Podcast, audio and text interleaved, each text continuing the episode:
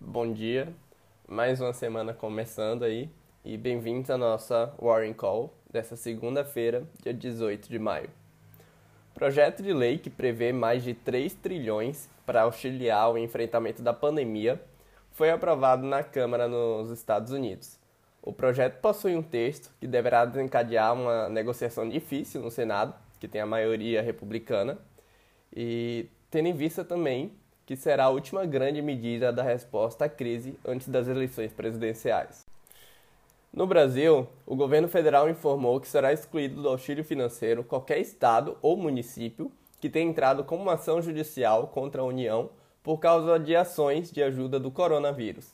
O Programa Federativo de Enfrentamento ao Coronavírus prevê o repasse de 60 bilhões, dos quais 7 bilhões serão para os estados e 3 bilhões para os municípios. Na Bolsa Brasileira, o Ibovespa fechou a sessão da sexta-feira em queda. O índice brasileiro sofreu com a instabilidade política vivida pelo país depois da demissão do segundo ministro da Saúde, Nelson Taif. O índice fechou negativo em 1,84%. O destaque na sexta-feira pairou sobre os resultados corporativos divulgados no dia anterior. A Petrobras teve um prejuízo de 48,5 bilhões no primeiro trimestre, caindo 1,44% na sessão. A Suzano e a JBS sofreram com a variação cambial e também reportaram prejuízo no trimestre. Na Bolsa Americana, em Wall Street, as ações tiveram uma sexta-feira bem volátil, em meio às preocupações comerciais e com dados econômicos bem fracos.